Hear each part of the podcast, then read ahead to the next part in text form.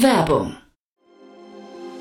Sei dabei beim HTGF Family Day am 11. und 12. Juni in der Station Berlin. Für zwei Tage voller Inspiration und Business. Tauche ein in ein einzigartiges Netzwerkerlebnis mit bis zu 1500 Teilnehmenden. Erkunde das innovative Seed- und Later-Stage-Portfolio des Hightech Gründerfonds. Lass dich vom vielseitigen Programm inspirieren und knüpfe wertvolle Kontakte. Sichere dir jetzt dein Ticket. Mehr Informationen findest du unter www.family-day-htgf www.startup.de. Hinweis. Startup Insider übernimmt keinerlei Haftung für die Richtigkeit börsenrelevanter und unternehmensbezogener Daten.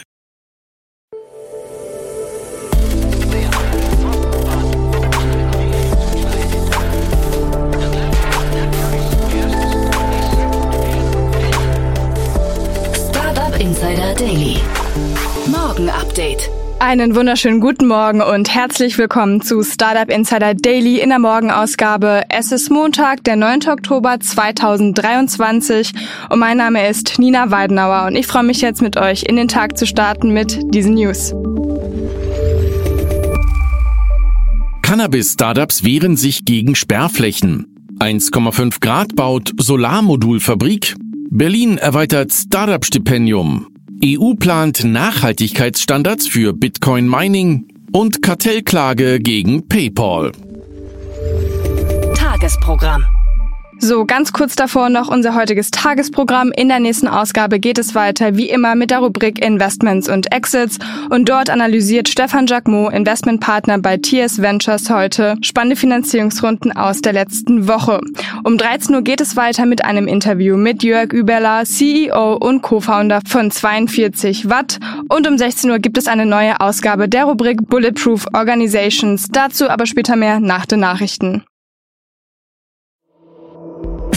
Insider Daily. Nachrichten. Cannabis-Startups wehren sich gegen Sperrflächen.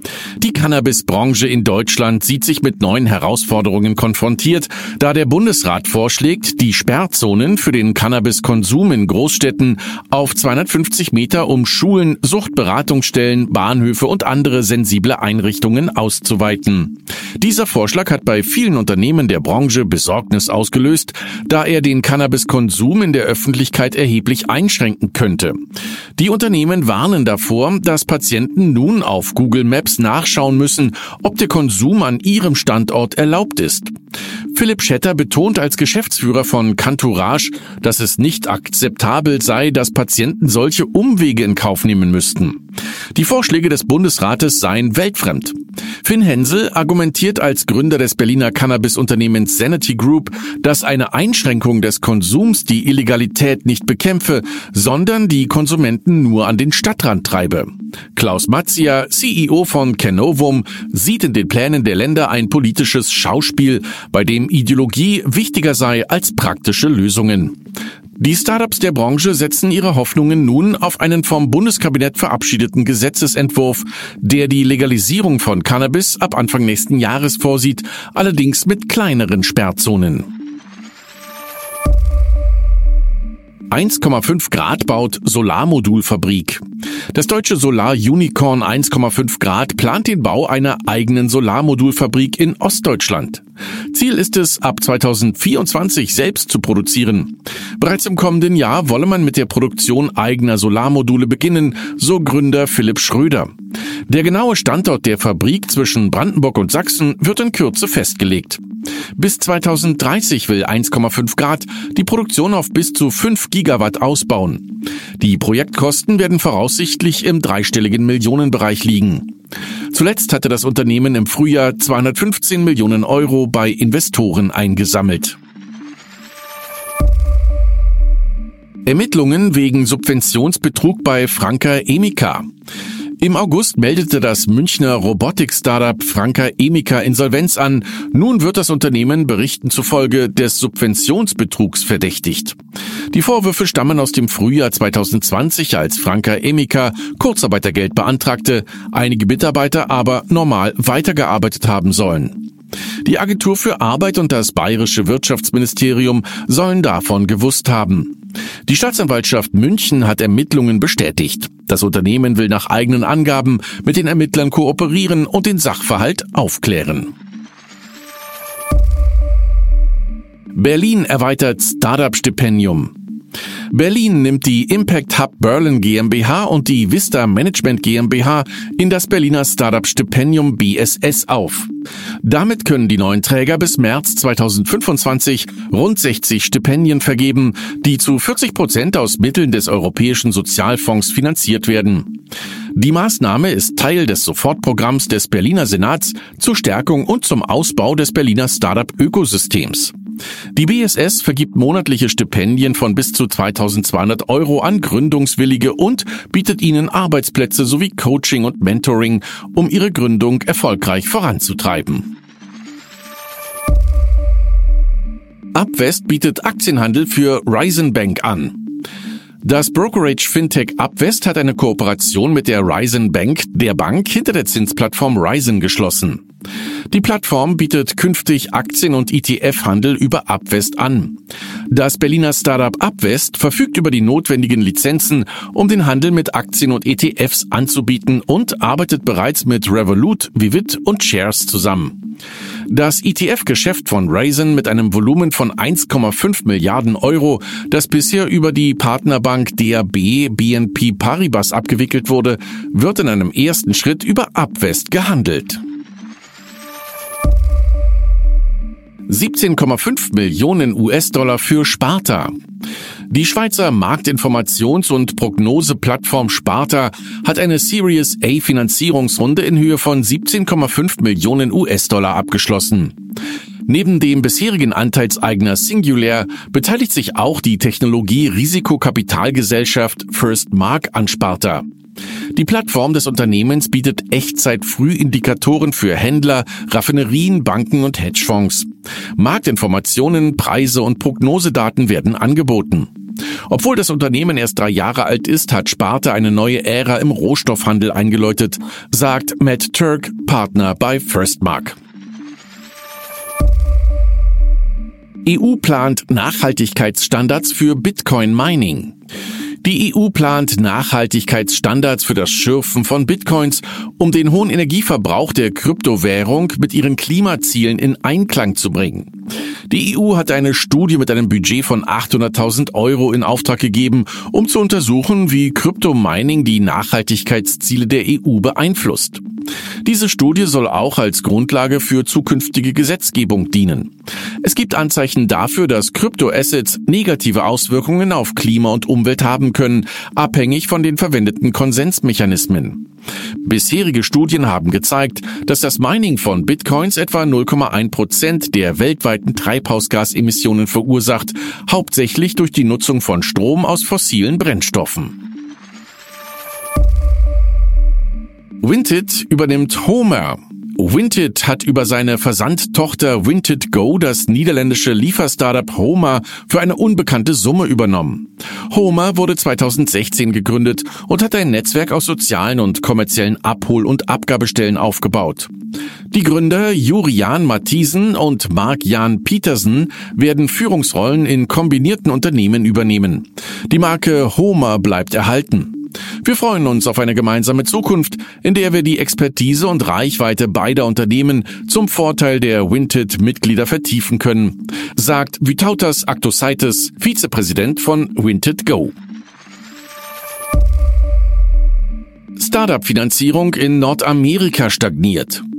Im dritten Quartal 2023 haben Investoren laut Daten von Crunchbase 31,4 Milliarden US-Dollar in US-amerikanische und kanadische Startups gesteckt. Das entspricht einem Rückgang von drei Prozent im Vergleich zum Vorquartal. Die Frühphaseninvestitionen schwächten sich deutlich ab und erreichten das niedrigste Quartalergebnis seit Jahren. Auch bei den Seed-Finanzierungen war ein leichter Rückgang zu verzeichnen. Die Investitionen in Unternehmen in der Spätphase stiegen im dritten Quartal gegenüber dem Vorquartal an. Eine der größten Finanzierungsrunden ging an das generative KI-Startup Anthropic, das 1,3 Milliarden US-Dollar von Amazon erhielt. Kartellklage gegen PayPal. Der US-Zahlungsdienstleister PayPal sieht sich in Kalifornien mit einer Kartellklage von Verbrauchern konfrontiert. Geklagt haben zwei Personen aus den US-Bundesstaaten Kalifornien und Georgia. Sie behaupten, dass die Verträge von PayPal Händler daran hindern, Preisanreize zu nutzen, um Verbraucher zu potenziell kostengünstigeren Zahlungsoptionen zu lenken. Ein zentraler Vorwurf in der Klage ist, dass PayPal die höchsten Transaktionsgebühren aller Zahlungsdienstleister erhebt. PayPal selbst hat angekündigt, die Klage zu prüfen. Das Unternehmen betont in der Vergangenheit, dass seine Gebührenstrukturen transparent und wettbewerbsfähig seien.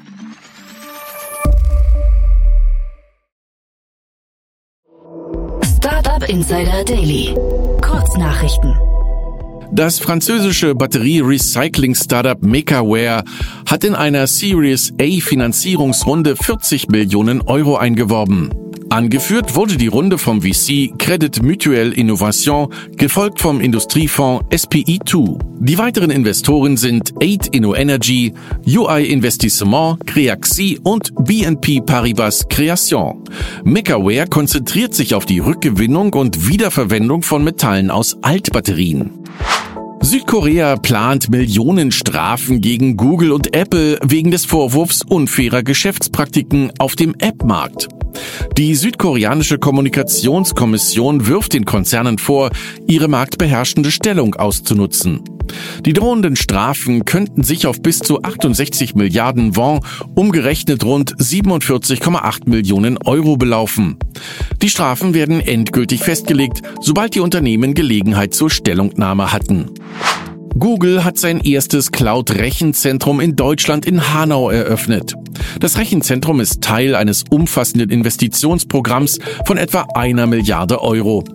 Die Anlage bietet Speicher- und Cloud-Dienste für gewerbliche Kunden, darunter die Commerzbank, Fera und die Lufthansa Group. Bei der Stromversorgung setzte Google dabei vorrangig auf erneuerbare Energien. Die US-Börsenaufsicht SEC hat eine Klage eingereicht, um Elon Musk zur Aussage in Bezug auf seine Twitter-Käufe zu zwingen. Musk weigert sich weiterhin, einer Vorladung nachzukommen. Dies setzt den langjährigen Konflikt zwischen Musk und der SEC fort, der unter anderem durch irreführende Aussagen von Musk über die Finanzierung eines Tesla-Börsenrückzugs ausgelöst wurde. Microsoft plant, nächste Woche seine vorgeschlagene Übernahme von Activision Blizzard in Höhe von 68,7 Milliarden US-Dollar abzuschließen. Dies hängt jedoch von der Entscheidung der britischen Wettbewerbs- und Marktaufsichtsbehörde ab, die kürzlich eine vorläufige Genehmigung für die Übertragung der Cloud-Gaming-Rechte an Ubisoft erteilt hat und voraussichtlich nächste Woche eine endgültige Entscheidung treffen wird. Und das waren die Startup Insider Daily Nachrichten für Montag, den 9. Oktober 2023. Startup Insider Daily Nachrichten. Die tägliche Auswahl an Neuigkeiten aus der Technologie- und Startup-Szene. Das waren schon die Nachrichten des Tages und jetzt der Blick auf das heutige Tagesprogramm bei Startup Insider.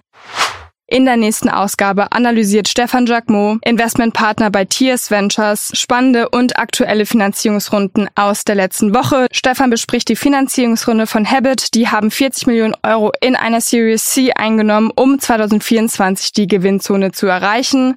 Außerdem Purpose Green erhält 3,3 Millionen Euro für die Dekarbonisierung des Gebäudesektors. Speed Invest und Atlantic Labs haben dabei die Runde angeführt. Diese Analysen zu diesen zwei Runden dann in der Podcast-Folge nach dieser Podcast-Folge.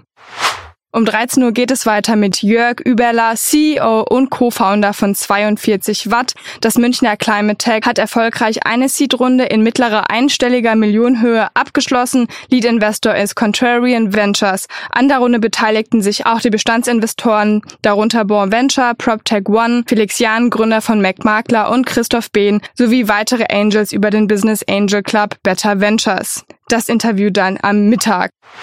Und um 16 Uhr ist es wieder Zeit für unsere Rubrik Bulletproof Organization und für unsere liebe Kollegin Jana Kramer. In dieser Folge spricht sie mit Julia Derndinger, Seriengründerin und Sparingspartnerin von Gründern. Seit zehn Jahren unterstützt sie Gründerinnen und Gründern dabei, ihr Unternehmen aufzubauen und das seit einiger Zeit auch in ihrem selbstentwickelten Accelerator-Programm.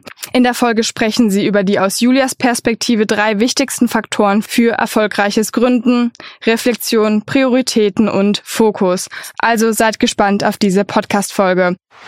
Das war's jetzt erstmal von mir, Nina Weidenauer. Ich wünsche euch noch einen guten Start in den Tag und wir hören uns dann morgen wieder. Macht's gut!